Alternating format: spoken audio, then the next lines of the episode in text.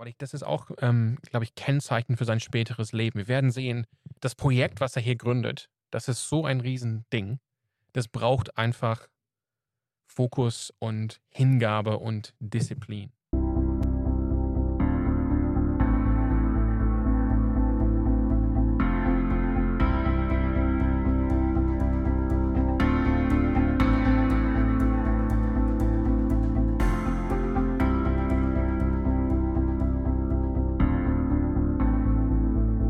Herzlich willkommen zu Studentenfutter. Richtig schön, dass ihr diese Woche eingeschaltet habt. An meiner Seite steht der Sam. Hi, guys. Und Sam, wir schauen heute mal wieder in die Kirchengeschichte. Ja, ich freue mich sehr auf diese Folge. Es ist gut, dass du dich dieses Mal freust. Ähm, Das sagen wir das Ich sagen wir find's- so oft, ne? ich Ja. finde es auch schön, weil wir schon länger nicht mehr einen Stufu Moments gemacht haben, wie wir es hier so Mhm. schön nennen. Ja. Ähm, und wir haben wieder was gefunden, wo wir gesagt haben, hey, das wäre eigentlich mal lohnenswert, wieder da einen Blick in die Geschichte zu werfen, diesen einen Detail aus der Kirchengeschichte, aus Ja. unserer Vergangenheit Ja. ähm, aufzugreifen und was von unseren Geschwistern ähm, aus, der, aus der frühen Zeit Aus lang der vergangener Kirche Zeit.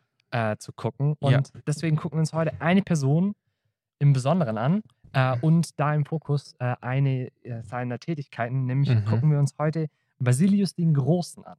Ja. Und sein Großprojekt, die Basileas. Ja.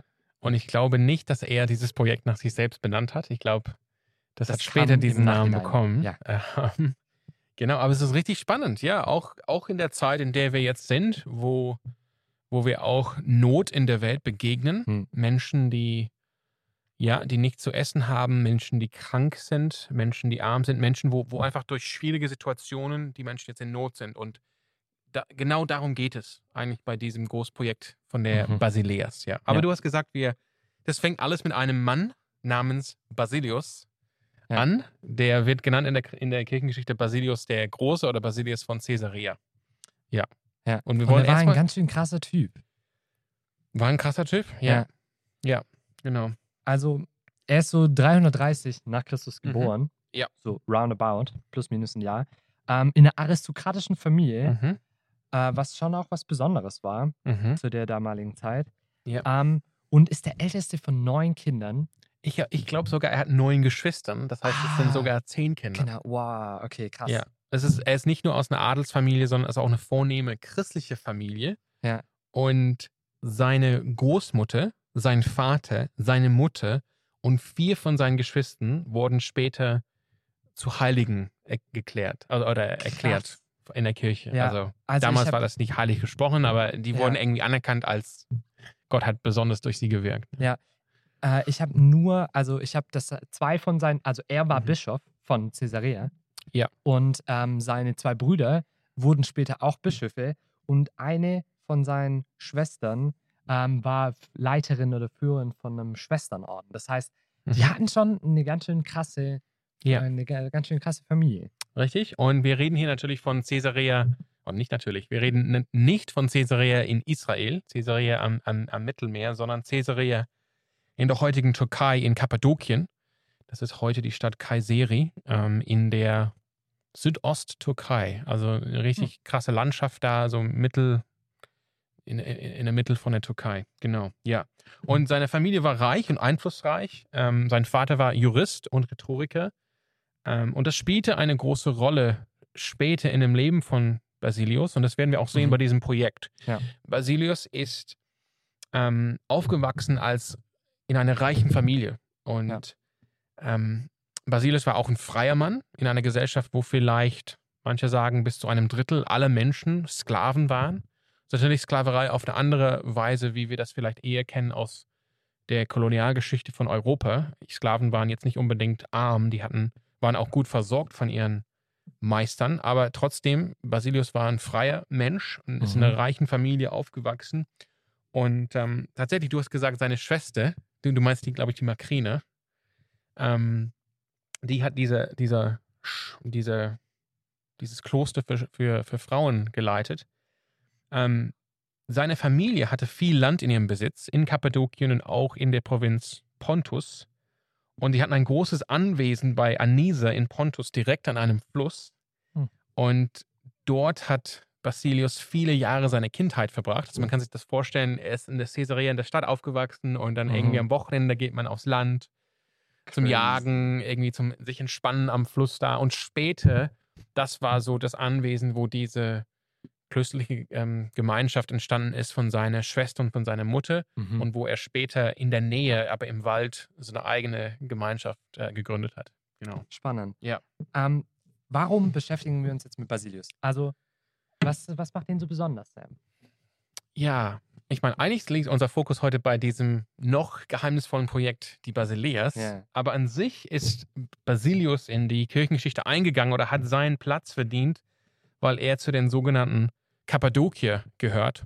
Und das waren ähm, vier einflussreiche Theologen, also Bas Basilius, seine Schwester Makrina, sein Bruder Gregor von Nysse, also er wurde auch Mhm. Bischof, hast du gesagt, und er wurde Bischof von, von Nysse. Ja.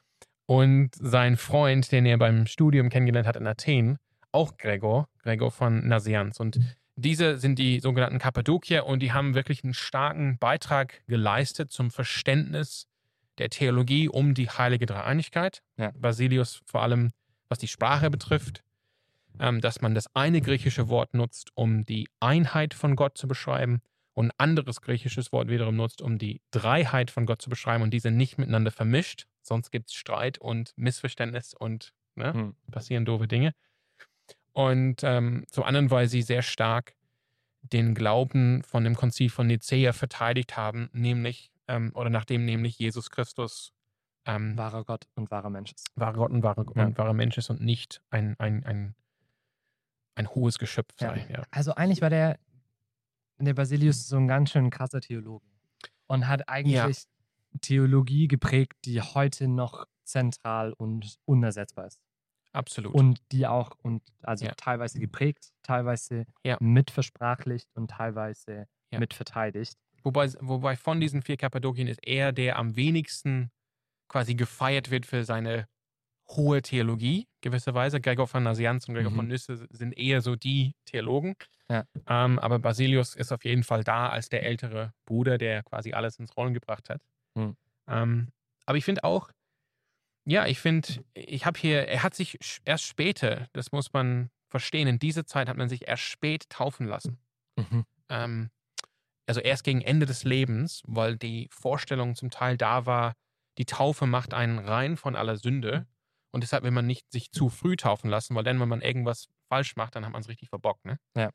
Und sowohl bei Basilius als auch bei Gregor, die haben beide so Wendepunkte gehabt in ihrem Leben, wo sie quasi dann gesagt haben, okay, ich lasse mich jetzt taufen, obwohl ich noch relativ jung bin. Oh, spannend. Und ich habe hier ein Zitat von, von Basilius selber, wo er, wo er diesen Wendepunkt beschreibt in seinem Leben kurz vor seiner Taufe. Und er sagt hier folgendes, weil ich, das ist auch, ähm, glaube ich, Kennzeichen für sein späteres Leben. Wir werden sehen, das Projekt, was er hier gründet, das ist so ein Riesending. Das braucht einfach Fokus und Hingabe und Disziplin.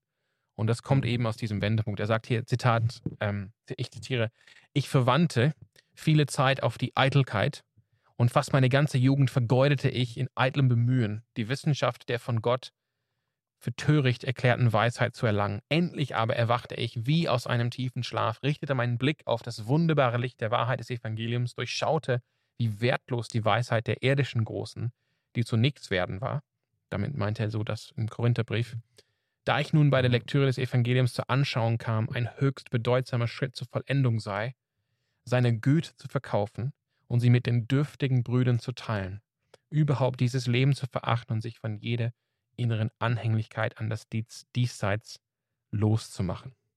Und Krass. das hat er durchgezogen. Und das werden wir sehen, wenn wir dieses Ja. Projekt ein bisschen näher, näher angucken. Ja, d- der Basilius hat nämlich nicht nur ähm, viel Theologie getrieben, sondern er hatte tatsächlich auch ein extremes Bestreben darin, das, was er geglaubt hat, in die Tat umzusetzen. Ja. Und äh, so kam es dazu, dass er ungefähr so um 370, also im Ja. stolzen Alter von 50 Jahren, 370, 40. äh, 40 Jahren, Ja. stimmt, 40 Jahren, ähm, angefangen hat, ein Großprojekt oder d- eigentlich eine Fertigstellung seines Großprojekts zu haben. Äh, und zwar hat er eben diese Basilia gebaut oder Basilea. Mhm. Und es handelt sich dabei um das erste richtige Krankenhaus, was zugänglich für die Öffentlichkeit war. Ja. Also wenn man, äh, eigentlich kann man frech sagen, der Basilius hat das Krankenhaus erfunden. Ja, ich denke, Es ist ein bisschen ja. vereinfacht, Mhm. aber tatsächlich hat Basilius das erste Krankenhaus gebaut. Ähm, wenn man in die, wenn man Ja. Wikipedia anschaut, Wikipedia ist immer eine richtig gute Quelle, um Halbwissen zu generieren ähm, oder vereinfachtes Wissen zu generieren. Und wenn man da in die Krankenhausgeschichte schaut, Ja. ist, ähm, sagt, sagt zwar Wikipedia, okay, die ersten in etwa Dinge, die aussehen wie ein Krankenhaus, Mhm. sind Militärlazarette. Das gab es schon davor. Ja, Mhm. das hatten die Römer auch. Ja. Das war für die verletzten Soldaten im Krieg, hat man Häuser gebaut, wo die dann verpflegt wurden. Und manche riesige Großgrundbesitzer haben auch Häuser gebaut, wo ihre kranken Sklaven wieder ähm, aufgepäppelt wurden, Ja. damit die eben weiter arbeiten können. Zur Genesung, ja. Mhm. Aber dass es irgendeinen Ort gab, wo man zentral hingehen konnte, wenn man verletzt war, wenn man irgendwie bedürftig war, das gab es nicht. Und der Basilius war der Erste, der sowas gebaut hat. Und ja. das ist richtig krass, wenn man, wenn man nachschaut, also wenn man nachschaut, dann äh, schreibt Wikipedia hier, dass es sich um eine Mischanstalt handelt, äh, die Fremden und Armen Unterkunft und Pflege anbot, wobei die genannte Anstalt wahrscheinlich die erste war, die zur medizinischen Versorgung ausgebildete Ärzte bereithielt. Mhm. Und diese wurde dann zum Vorbild eigentlich von sämtlichen Krankenhäusern in ganz Europa Ja. in den folgenden Jahrhunderten bis dann spät in die Moderne, wo dann das moderne Krankenhaus, also das äh, moderne Hospital sich entwickelt hat, ähm, war das zentral und das Ja. wurde von Mönchen und Schwestern praktisch äh, betrieben und bearbeitet. Ja, und das, das Spannende ist, wie es dazu kam. Ähm, weil Basilius war, wie, wie ich gesagt habe, ne, du hast gesagt, ähm, Mhm. seine Schwester hat diese, diese klöstliche Gemeinschaft gegründet, da äh, auf dem abgelegenen Grundstück da in der Natur. Und dann war Basilius auch da und hat seine Gemeinschaft da auch aufgezogen. Aber es hat ihn einfach nicht losgelassen, das, was er gesehen hat, dass Menschen in Not sind. Und Mhm. daraufhin ist er, hat er dieses klöstliche Leben hinter sich gelassen, ist auch Priester geworden in Caesarea, also in der Stadt, wo er auch aufgewachsen ist. Mhm. Und das Spannende ist, kaum vier Jahre später, also er wurde eingesetzt, glaube ich, 365 nach Christus und dann, ähm, sorry, 365 genau, und dann 369 kam eine große Katastrophe auf die Stadt. Es setzte eine Dürre ein, gefolgt von einer schweren Hungersnot. Flüsse und Quellen wurden trocken, es war nicht genug Essen in der ganzen Region. Und ich denke, wie das so oft ist in der, in der Geschichte überhaupt, aber auch Mhm. in der Kirchengeschichte, ist erstmal so, es passiert was Krasses, was anderes, so eine Notlage ist da und dann in, innerhalb dieser Situation darf was Neues ähm, wachsen. Und es war auch damals so, in dieser Zeit wurde Basilius zu einem der mächtigsten Redner und auch Prediger zu diesen Themen von sozialer Gerechtigkeit. Und ich habe hier vier Predigten aus dieser Zeit, die wirklich auf dieses Thema ein, ein, ähm, ansprechen. Ähm, er hat eine Predigt gehalten, ich will meine Scheunen abbrechen. Er hat eine Predigt gehalten an die Reichen. Er hat eine Predigt gehalten zur Zeit einer Hungersnot und Dürre. Und er hat eine Predigt gehalten gegen die, die Wucherer. Und, und es ist spannend, weil Basileus, wie wir auch gesagt haben, der kam aus einer richtig reichen Familie. Mhm. Und in dieser Zeit hat er quasi, und er war der älteste Sohn, meine ich, hat er alles verkauft von seinem Erbe und hat den Erlös davon, erstmal hieß es, ich, wir, wir richten hier ein Verteilerzentrum ein in, in seine Pfarrgemeinde, wenn man will. Und dann hat er begonnen zu predigen, dann hat er andere reiche Leute dazu bewegt, dass sie auch Dinge verkaufen Mhm. Und den Erlös den bedürftigen Menschen geben. Und so ist das wirklich so durchgestartet Ja. ähm, mit, diesem, mit der Gründung von diesem Krankenhaus. Und wie du gesagt hast, er ist nicht nur ein Mann von Wort, er hat, er hat es gepredigt. Und ich habe hier nachher so ein Zitat aus, dem, aus Predigen von ihm, ist ziemlich krass. Aber er Ja. hat es dann auch wirklich in die Tat gesetzt. Und er hat wirklich, wenn man, wenn man denkt, er kam aus einer Adelsfamilie mit großen Ländereien, alles verkauft. Und ich denke, das, das geht zurück auf diesen Wendepunkt in seinem Leben, wo er denkt, hey, ich habe meine Jugend in Eitelkeit verbracht. Mhm. Jetzt habe ich erkannt, was ist dran, nämlich, wenn ich viel habe, soll ich mein Hab und Gut verkaufen, es den Armen geben, um Jesus nachzufolgen. Das war so ein Leitgedanke sein ganzes Mhm. Leben lang. Ja. Und ich finde es richtig krass, weil was er nie in seinen Predigten ja auch gesagt hat, äh, dass er irgendwie hier für eine Enteignung oder für einen Kommunismus Nee, ist. nee. Also es ging nie darum, eine Kommune aufzubauen, sondern es ging darum, dass der Reiche Gott ehrt, indem er seine Möglichkeiten und seine Ressourcen einsetzt, Ja. um für das Königreich zu sein und das Königreich zu bauen Ja. und für die Armen da zu sein. Und natürlich ein Jahr nach dieser Hungersnot wurde er erwählt zum Bischof. Ja. Das, hat, das ist natürlich eine große Hilfe, wenn, er, wenn du nicht mehr einfach ein Priester bist, sondern du bist Ja. jetzt der Mann mit dem Plan. Und, und das Krasse ist, das hat er alles aufgebaut mitten in diese Katastrophe. Und er ist selber neun Jahre später gestorben. Das heißt, es war so, ein, so eine intensive Zeit. Und dann war er ähm, nicht mehr da. Genau. Ja. Mhm. Und das ist echt, also dieses Teil war verrückt. Ja. Also das war nicht nur, wie man sich vielleicht so ein, so ein größeres Haus, so ein Mehrfamilienhaus oder so eine, so eine kleine Wohngruppe, Ja. sondern sein, sein Studienfreund äh, schreibt in, in einem, einem der Briefe dann, ich weiß nicht, ob du das Zitat hast. Ich habe hier, ich hab hier tatsächlich ein Zitat von, von Gregor von Nazianz, den er kennengelernt hat in Athen. Und ich denke, dieses Zitat kommt tatsächlich nicht von einem Brief, sondern das war bei der Trauerrede, als der Basilius gestorben ist, Okay, 379 nach Christus. Und auf seine Beerdigung hat er quasi beschrieben, wie, wie es ihm selbst ging, als er damals nach Caesarea gekommen ist. Und Ja. hat gesagt, man geht ein kleines Stück aus der Stadt, Caesarea, und siehe da die neue Stadt. Also Ja. er hat dieses Projekt als neue Stadt bezeichnet. Ja. Und wenn man, wenn man Basilius selber glaubt, äh, er hat einen Brief geschrieben ähm, an den Statthalter damals, weil Mhm. wohl offensichtlich dieses Megaprojekt ein bisschen Unmut ausgelöst hat und äh, Kritik kam, warum er das jetzt macht. Und er schreibt eben, aber also warum, warum soll das jemand belästigen? Warum soll das irgendwie einen Nachteil für das Gemeinwesen darstellen, äh, wenn er jetzt hier diese Dinge baut?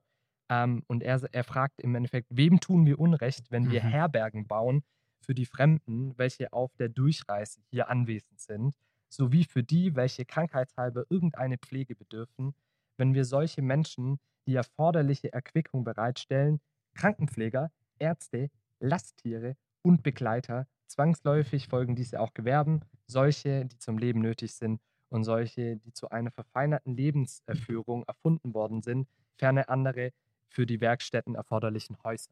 Das Ja. heißt, das war eine, eine multiprofessionelle Einrichtung Ja. mit, ähm, mit Platz für alles Mögliche. Also es war Ja. jetzt nicht nur ein schnödes Krankenhaus, sondern Obdachlose, Armen, Verpflegungsmöglichkeiten, Pilgerstätte. Hostel, Krankenhaus, alles Mögliche. Und das eben so organisiert, dass wirklich jeder, der eine Not hatte, dort dieser Not ähm, was dafür bekommen hat. Ja. Ich, ich finde das krass, du hast es gesagt, er, er ist in die Kritik geraten wegen Ja. dieser Sache. Ja. Und es zeigt einfach, es ist jetzt nicht, als ob wir das jetzt hören und denken, oh, cool, ich würde auch gerne ein Krankenhaus gründen und wir haben irgendwie das Bild hier, Krankenhaus da in der Stadt, wo wir sind, Mhm. sondern das ging damals gegen die Vorstellung der damals römisch-griechischen Kultur, Ja. ähm, eine solche Nächstenliebe auszuüben. Und deshalb ist er auch in die Kritik geraten. Aber seine Idee, sein Konzept ist völlig neu. Also er hat das selbst entworfen. Es Ja. gab jetzt irgendwie keine Vorbilder dafür, sondern und, und man würde auch vielleicht denken, hey, lass uns mal klein anfangen, ne? Lass Mhm. uns erstmal vielleicht ein bisschen so Essensverteilerzentrum hier einrichten, aber Ja. es ist alles da. Es ist eigentlich eine neue Stadt. Ein, ja, ich habe hier gleich eine Beschreibung. Es ist nicht nur ein Zentrum vom, also krankenhaustechnisch oder irgendwie so eine, eine Herberge für, für Reisende oder irgendwie, dass die Tiere versorgt werden. Das ist auch ein geistliches Zentrum. Also es ist wirklich ein Basilius Mhm. er hat ein nennt- völlig neues Konzept Er nennt entworfen. es auch in dem, in dem Zitat, wo ich gebracht habe, in dem Brief, Ja. ein Stück früher ein Bethaus, Mhm. wo, wo Menschen zum Beten zusammenkommen. Ja, also es war alles da. Ein Ja. Gebetshaus, Ein Kloster, man sagt eine Herberge. Kloster, Herberge, Kirche. Es war auch das Büro von, von seinem Amt als Bischof, also das bischöfliche Büro für die Mhm. ganze Stadt Caesarea ist da. Es gibt auch, es gab, es gibt auch ein Seminar, wo Leute unterwiesen wurden, auch ganz praktisch. Was heißt jetzt praktische christliche Nächstenliebe und wo gründet sich das in der Schrift? Mhm. Und eine geistliche Gemeinschaft, also eben da auch Mönche und Schwester, ähm, aber auch ähm, Köche waren da, ne, also alles Mögliche. Und ähm, es gab nicht nur das normale Krankenhaus, wenn man will, sondern es gab auch ein Lepra-Krankenhaus. Und Basilius, es wird von ihm gesagt, sagt auch Gregor bei, der, bei seiner Trauerrede, obwohl er als Bischof und Theologe richtig viel zu tun hatte. Also man kann sich auch vorstellen, auch wenn Basilius hier tätig war, war er trotzdem mhm. da verbunden mit den theologischen Entwicklungen seiner Zeit, vor allem in der Hauptstadt in Konstantinopel, was da so los war in der Kirchen, ja, in der Theologie einfach so. Und dennoch ähm, war er auch bekannt dafür, dass für seine Bereitschaft, dass er auch selbst mit angepackt hat, auch bei den Leprakranken, hatte direkten Kontakt zu den Patienten, war, war, war mit dabei, mittendrin. Also jetzt nicht nur, hey, hm. ich habe das jetzt gegründet, ihr macht das jetzt und ich halte mich da fern, sondern er war mitten, mittendrin und das war alles kostenlos. Ja. Also Essen, Unterkunft, medizinische Versorgung, ja. alles kostenlos.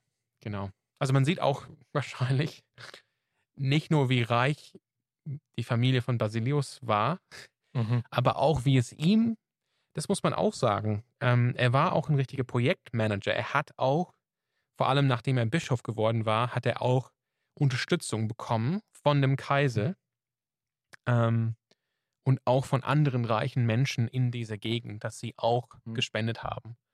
Und man muss auch sagen, zu diesem Zeitpunkt, der Kaiser war ein ähm, Anhänger einer anderen theologischen Richtung und war deshalb auch nicht unbedingt so voll hint, stand nicht unbedingt voll hinter Basilius.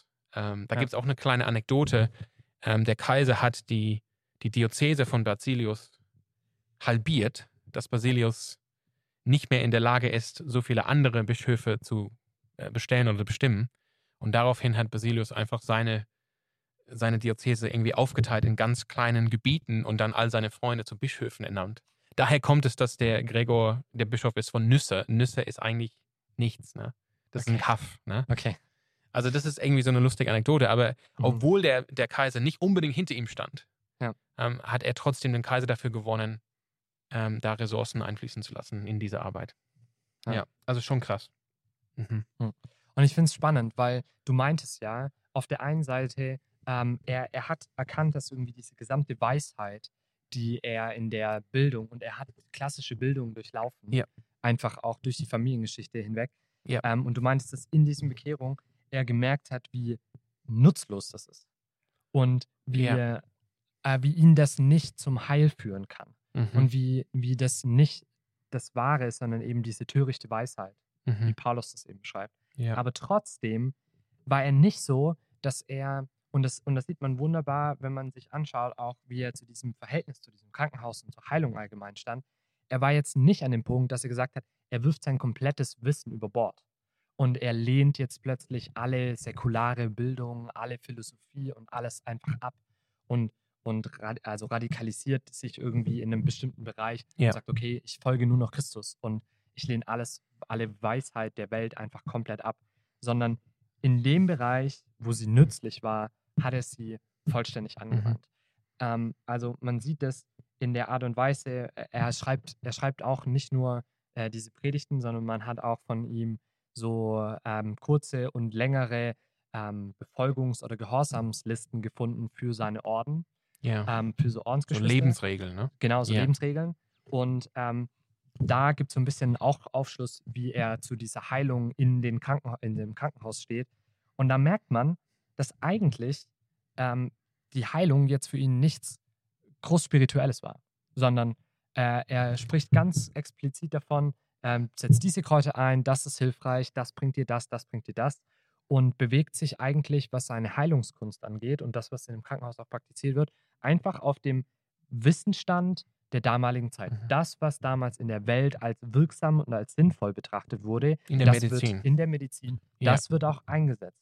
Und er verlässt sich dabei nicht auf irgendwelches Hörensagen und auch nicht auf irgendwelche ähm, äh, Heilträume oder Heilriten, äh, wie mhm. sie dann doch auch in der griechischen, also mhm. in der griechischen Götterwelt vorhanden war, äh, sondern er verlässt sich da auf Vernunft, auf Wirksamkeit und auf Erfahrung. Ja. Also man, äh, es gibt auch wohl ähm, Teile in diesem Krankenhaus, die tatsächlich für die Unter Wirksamkeitsuntersuchung von bestimmten Arzneien und für bestimmte mhm. Kräuter ja. eingesetzt wurden, um zu sehen, okay, was bringt tatsächlich was ja. und was ist sinnvoll einzusetzen und das verwenden. Ja. Und, und macht er jetzt einen Unterschied zwischen auf der einen Seite also einer natürlichen Heilung oder Genesung und Behandlung und auf der anderen Seite einer übernatürlichen Heilung? Ja, das ist, das ist total spannend, weil diese. Also von nach Gebet oder, ne? Ja. Weil äh, Basilius spricht niemals in dem Kontext des Krankenhauses von Heilung. Mhm. Das Wort taucht bei ihm nicht auf, Mhm. sondern und für ihn war auch jetzt nicht, ähm, es, eigentlich war es für ihn gar nicht so wichtig. Äh, ist eigentlich lustig. Für denjenigen, der das erste Krankenhaus gebaut hat, das erste öffentliche Krankenhaus, für den war die körperliche Heilung eigentlich nicht wichtig. Du meinst damit körperliche Heilung Genesung, oder? Ja. Wiederherstellung. Genau. Ja. Sondern er hat schon gesehen, okay, wir tun alles, um die Schmerzen zu lindern und Gott schenkt dann die Genesung. Okay. Ja, und das ist vielleicht hilfreich, aber Gott muss das schenken. Und wenn Gott das nicht schenkt, dann, Dann, wird es vermutlich eine Strafe Gottes sein. Und dann ist es wichtiger, die Krankheit in Geduld auszusetzen und Demut. und in Demut und sich nicht so sehr dann dazu beklagen oder irgendwelche Erwartungen zu haben. So, und Heilung, dieses Wort Heilung, nutzt er ausschließlich im Kontext der eigenen Seele. Und er sagt, das Einzige, was wirklich Heilung bedarf, ist die zerbrochene Seele und diese Heilung findet der Mensch ausschließlich und letztlich bei Gott. Mhm. Und das erreicht die Seele und die Seele wird gesund durch Fasten und Buße tun. Okay. Und hat Und er, das ist das weißt du, das hat, haben sie da als, als, als Mönche und, und Schwester dafür um körperliche Heilung gebeten? Oder, also haben sie dafür gebetet oder eher nicht, wenn du sagst, Gott wird das schenken? Also da tatsächlich habe ich, also ich habe eine, eine Dissertation gelesen Mhm. dazu ähm, und äh, der Autor hat darüber jetzt geschwiegen, Ja. ob das damit in Verbindung stand, aber ich kann mir das gut vorstellen, also ich könnte es mir gut vorstellen. Ja, okay. Ja.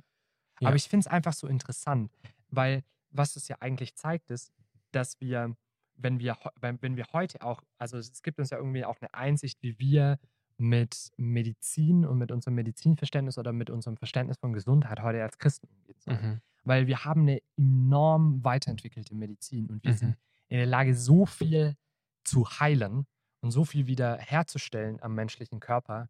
Ähm, und ich glaube, manchmal hat man als Christ eben, also das braucht irgendwie auch so eine Balance. Also ich finde, an Basilius sehen Ja. wir diese Balance zwischen diesem, diesem Bestreben nach Gesundung und nach Versorgung von Kranken, Mhm. aber gleichzeitig dieser klare Fokus und dieses klare Wissen da drin, dass Jesus am Ende derjenige ist, der Heilung bringt und dass es eigentlich Und auch dem ne- Menschen mangelt an, der, an der seelischen Krankheit und an der Sünde. Ja, das heißt, der ist ein Stück weit auch entspannt.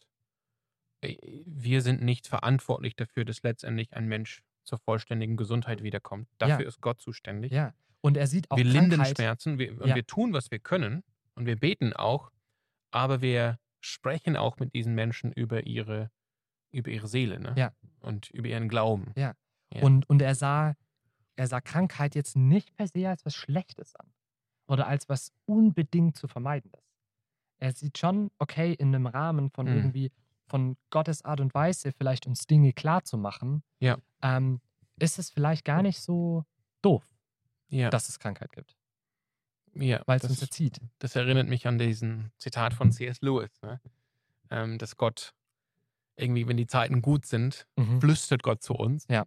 Aber durch das Schmerzen schreit Gott uns an, ne? Weil, weil wir sind viel, viel bereiter, ähm, auf Gott zu hören, wenn wir merken, Ja. nee, das läuft nicht alles Ja. gut in meinem Leben. Jetzt kann Gott zu mir sprechen, ne? Ja. weil ich bereit bin, erstmal Stopp ne? von Ja. meinen eigenen Gedanken. Ja. Und, und ich finde das stark, weil es von demjenigen kommt, der so eine, so eine Hingabe und so eine Energie in diese Fürsorge für die Bedürftigen hat. Ich finde es auch, ähm, ich find's auch spannend, tatsächlich, was es bedeutet für uns in unserer Zeit, wo wir in Städten auch wirken.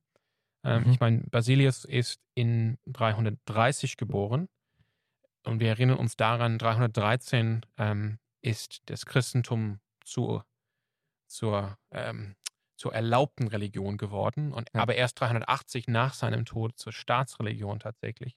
Und in dieser Zeit sind viele Menschen im Römischen Reich in die Kirche gekommen, zumindest äußerlich. Mhm. Und deshalb war, war das war der Anlass für viele Christen, die bereits Christen waren davor dieser Zeit, zu sagen, okay, wir verlassen jetzt, die Kirche ist jetzt zu schwach, ist jetzt zu leicht, Christ zu sein.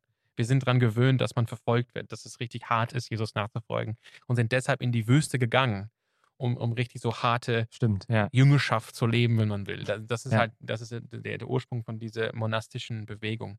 Aber und Basilius war unterwegs nach seinem Studium in Athen. Er, er ist auch, er reiste durch Syrien, durch Ägypten, hat sich diese Eremiten angeschaut in Mhm. der Wüste. Aber letztendlich für ihn war das Leben, und das komme ich gleich nachher drauf, er, er sagte, wir sind als Menschen soziale Wesen. Wir sind geschaffen für Gemeinschaft. Und Mhm. die Jahre in, an einem abgelegenen Ort da in Pontus haben ihm gezeigt, nee, das ist es nicht. Es gilt das klösterliche Leben oder das Leben einer religiösen Gemeinschaft im Sinne von das Leben von überzeugten Jünger Jesu, würden wir vielleicht sagen heute, Mhm. nicht irgendwo abgelegen zu führen, sondern da, wo die Menschen sind, mit einem Blick darauf, die Menschen, den Menschen zu helfen und Ja. den Menschen zu dienen. Und diese Basileus war wirklich ein Zentrum, kann man sagen, von Glauben und war eine Vision für eine neue Art von, von städtischem, klösterlichem Leben, also von Leben in der geistlichen Gemeinschaft, aber in der Stadt. Eine geistliche Gemeinschaft mit dem Ziel, den bedürftigen Menschen in den Städten zu helfen und zu dienen. Ja. Und das war wirklich auch neu. Ja. Ähm, und ich denke, das hat uns viel vielleicht auch mitzugeben heute, ähm, wenn wir überlegen, ähm, wie können wir geistliches Leben und geistliche Gemeinschaft leben in der Stadt, ohne dass wir aber selbst, dass wir zum Selbstzweck werden und wir Mhm. nur quasi nach innen gerichtet sind und auf uns selbst konzentriert sind und auf unser Gebet oder auf unser Bibelstudium, sondern für ba Basilius ist immer dieser Aspekt da, nach außen hin Menschen helfen, den Bedürftigen helfen. Ja. Genau. Und das war ja nur möglich, weil sie diese klare und starke christliche Gemeinschaft innerhalb dieser Orden hatten, die diese Stadt geschmissen haben. Ja. Ja. Also es hat, äh, weißt du, es hat irgendwie, ich finde, es hat beides. Es ist diese, die starke Gemeinschaft innerhalb befähigt, nach außen zu wirken und Mhm. Leute mit aufzunehmen und zu unterstützen Mhm. und zu halten. Ja, und es ist natürlich ein Stück weit dem großen Reichtum von Basilius und seiner Familie zu verdanken, dass das überhaupt da möglich war, damit zu starten. Klar, ja. Aber Basilius war, wie du gesagt hast, er war nicht nur großer Theologe, aber er war auch ein Mann seines, also ein Mann von der Tat. Ähm, aber seine Theologie hat wirklich eine große Rolle gespielt. Und ähm, ein, ein, ein, ähm, ein Forscher hier sagt oder, oder schreibt von drei Prinzipien, die wirklich ähm, wichtig waren für Basilius, die wirklich zugrunde lagen für dieses Projekt. Und Hm. die sind zu, zunächst, also an erster Stelle, eine Ethik der Nachhaltigkeit. Ähm, ich habe ja vorhin gesagt, bei diesem Wendepunkt in Basilius Leben, wo er gesagt hat, okay, ich lasse mich jetzt taufen, er hat wirklich erkannt, ich komme richtig aus einer reichen Familie, ich habe so viel, aber was ist der Aufruf von Jesus, mein Hab und Gut zu verkaufen und es den Armen zu geben? Und er verstand das wirklich als Ausdruck von, von dem Gesetz Christi, also von diesem Gesetz der Liebe und, und daher für allen Christen gültig, auch für ihn. Und, und, und auf die Frage, wie lebt sich das praktisch? Wie ist das nicht einfach mal ein krasser Aufruf, der irgendwie Hm. dann so mitten reinplatzt in unser Leben und erstmal uns baff zurücklässt, sondern er sagte, okay, das muss doch praktisch lebbar sein. Und er sagte, ähm, er hat diese sogenannte Ethik der Nachhaltigkeit ähm, entwickelt. Das heißt, das Gesetz der Liebe fordert Menschen auf, eine Lebensweise anzunehmen, die für eine ganze Bevölkerung tragfähig ist. Es gilt das Prinzip der Einfachkeit oder Einfachheit, sorry, in Essen, Kleidung und Wohnung, damit es genug Ressourcen für alle in der Gesellschaft gibt. Und Basilius war somit, wie, wie du sagtest, er war nicht, er war nicht Kommunist, Mhm. aber er hat gemeint, Gott hat, ähm, Gott hat die Welt geschaffen mit Ressourcen für uns alle und er ist gegen die Anhäufung von Ressourcen oder Reichtum, weil angehäuft sitzt, sitzen diese Ressourcen irgendwo auf Lage, es nutzt niemanden und es sorgt dafür, dass da weniger Ressourcen verfügbar sind für alle. Also das war seine Ethik der Nachhaltigkeit Hm. und daraus folgt sein Mandat der, der Verteilung, der Distribution. Ähm, alles, was man hat, das finde ich auch krass, und er hat das wirklich gelebt, alles, was man hat, was über die persönlichen Bedürfnisse darüber hinausgehen, die sollen an diejenigen gegeben werden, die wenige beziehungsweise nicht genug haben. Und ja, also wir haben genug, ja, wenn, wir, wenn wir jetzt unsere Portion haben von Brot, von, von Kleidung, von Wohnung, dann alles, was darüber hinaus ist, das brauchen wir nicht. Wir sollen es nicht hordern und anhäufen, weil dann steht es nicht denen zur Verfügung, die wirklich Bedürfnis, Bedürfnisse haben oder nicht genug haben, sondern wir sollen es dann an die geben. Und er erkennt, er erkennt in dieser ähm, Hinsicht, dass Menschen oft ihre Bedürfnisse ihrem verfügbaren Einkommen anpassen. Mhm. Ja.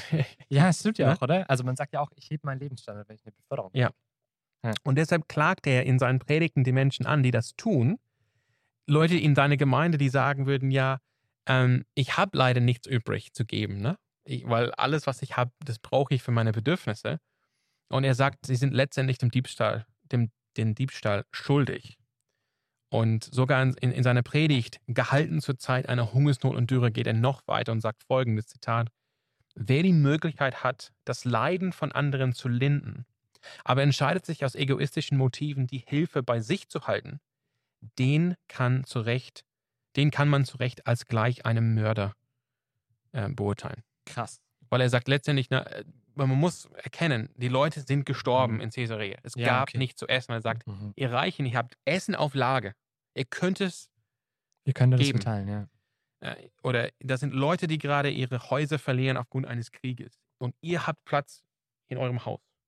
Und wenn ihr sagt, nee, ich will das nicht mit denen verteilen, dann kann man euch zu Recht beschuldigen, ihr seid gleich einem Mörder. Weil wenn ihr das nicht tut, werden diese Leute Hm. nichts zu essen haben oder keinen Unterschlupf finden und werden sterben. ne? Und als, als letzte, letzte ähm, ja, was habe ich gesagt hier, Prinzip, letztes Prinzip, das Prinzip von gemeinsamem Leben. Und das finde ich auch spannend. Ähm, ein, ein Wort, was sehr häufig vorkam bei Basilius in seinen Schriften, ist koinos auf Griechisch, also Hm. gemein Hm. oder na, gemeinsam, ne? also das, was man gemein hat oder gemeinsam hat. Hm. Und Basilius hat gesehen, die Welt wurde von Gott geschaffen für den gemeinsamen Nutzen von allen. Und sie wurde von Gott den Menschen, sie wurde von Gott den Menschen gegeben, dass sie die Welt, dass wir als Menschen die Welt gemeinsam nutzen. Hm. Und deshalb sind Egoismus und Selbstsucht daher für Basilius schwere Vergehen. Ähm, und Gott beruft daher jeden Menschen dazu, ein, ein sozialer Mensch, also er sagt auf Griechisch ein Koinonikos Anthropos zu werden. Also Koinos, Koinonikos soziales Wesen. Anthropos, ein soziales Wesen, aber eigentlich, wenn wir dieses Wort nutzen, so ein gemeinsamer Mensch, also ein Mensch von Mhm. gemeinsamem Leben. Das heißt, ein Mensch, der nach diesen Prinzipien lebt und daher in rechter Beziehung zu seinen Mitmenschen lebt, entsprechend ihren Bedürfnissen. Und, und diese drei Prinzipien, die liegen diesem Großprojekt der Basileus zugrunde. Also Ja, Basilius hat stark. erk- erkannt, hey, ich habe all diese Ressourcen, ich werde sie nicht anhäufen, ich werde sie verkaufen, damit ich den Menschen in Not helfen kann. Ich werde Mhm. selber danach leben ähm, und ich werde eben in der Gemeinschaft leben. Also jetzt nicht abgesondert oder, ne, sondern in der Gemeinschaft. Ich bin selber ein Teil von diesem Projekt. Hm. Und genau, alle, ich, ich nehme meine Portion, was ich brauche, und alles andere kommt den Mensch, Menschen zugute, die, die wirklich Hilfe brauchen. Ne? Ja. Sei das jetzt medizinische Versorgung oder Essen oder Obdach, Ja. was auch immer. Willst du die drei Prinzipien nochmal kurz sagen? Ja, also Als Zusammenfassung? eine Ethik der Nachhaltigkeit. Ja. Menschen sollen leben auf eine Weise, wo das für die ganze Bevölkerung einer Region oder eines Landes tragfähig ist. Mhm. Und deshalb Sachen nicht anhäufen. Weil dann, äh, Basilius hatte den, den Blick nicht, also von, von begrenzten Ressourcen. Und das ist auch tatsächlich auch spannend für die heutige das Wirtschaftslehre. So, das ist so heute so essentiell. Also im Sinne von, die Welt ist geschaffen mit einer begrenzten Anzahl von Ressourcen. Äh, und deshalb, wenn Ressourcen irgendwo auf Lager sind, dann sind sie nicht verfügbar, um genutzt zu werden für die aktuellen Bedürfnisse. Und deshalb soll Mhm. man nichts anhäufen. Also, ähm, das, und, und deshalb soll man Ja. auch nachhaltig also leben. Ethik der Nachhaltigkeit. Ethik der Nachhaltigkeit. Mandat der Distribution. Man, man nimmt seinen Teil, was man braucht, und alles darüber hinaus soll zur Verfügung gestellt werden oder denen gegeben werden, die Hm. Not haben. Und das alles geschieht ähm, in einem Gemeinsamen. Leben, ne? dass der Mensch ein gemeinsames, ein, ein soziales Wesen ist. Krass. Also richtig stark. Und ich finde, deswegen ist es eigentlich so wichtig. Also, wie gut sieht man da dran, warum wir Moments machen, oder? Weil wer, wer, wer könnte drei heutzutage Mhm. aktuellere und zentralere Themen ähm, Ja. zusammenfassen Ja. in seinem Leben, äh, wie, wie Basilius vor äh, 1700 Jahren oder äh, 1600 irgendwas Jahren. Und das ist richtig stark. Wir sind die Theologen, wir sind nicht die Mathematiker. Ja, es tut, tut mir leid. Aber ich finde es richtig stark und ich hoffe, es hat euch ermutigt, diese drei Prinzipien irgendwie Mhm. nochmal aufzugreifen, nochmal nachzudenken, vielleicht euch selber zu reflektieren, nochmal neu über ähm, Habgier und Besitz und äh, Nächstenliebe nachzudenken. Vielleicht motiviert es euch auch, Krankenhäuser zu bauen. Man weiß es nicht. Aber ich hoffe, Auf es jeden hat Fall geistiges Leben in der Stadt zu leben, ja, in Gemeinschaft, nach außen gerichtet, Ja. Menschen zu helfen. Und ähm, ich hoffe, wir konnten euch wirklich damit äh, nochmal neu ermutigen und neu, äh, neuen Mut machen, darüber nachzudenken. Und du hast schon gesagt, die Zeit heute ist verrückt. Und ich glaube, wir sind aufgefordert, in dieser Not nachzudenken, wo wir als Christen Städte für Bedürftige bauen können. Mhm. Und das ist heute aktueller als je zuvor oder seit langem mal wieder aktuell. Ja. Äh, und da gibt uns Basilius ein gutes Vorbild, Ja. wie wir da handeln können als Christen. Und ich denke, das ist auch nicht, es ist nicht nur ein Gutmenschentum, sondern das ist Ja. ein Stück weit, um das wieder auf, die, auf das Thema Endzeit zu bringen, eschatologisch. Das ist, wir leben vor, wie eines Tages das Leben aussehen wird Hm. im neuen Himmel und auf der neuen Erde. Hm. Genau. Ja. Ein, ein kleiner Vorgeschmack des Himmels, wenn man will. Und damit wollen wir euch entlassen für diese Woche. Und ich hoffe, es hat euch Spaß gemacht. Ihr seid neu angeregt. Und falls ihr vielleicht auch einen interessanten oder herausfordernden Bereich in der Kirchengeschichte in der Vergangenheit habt, wo wir uns nochmal schlau machen sollen, wo wir unsere Gedanken teilen sollen, dann schreibt uns gerne einen Kommentar.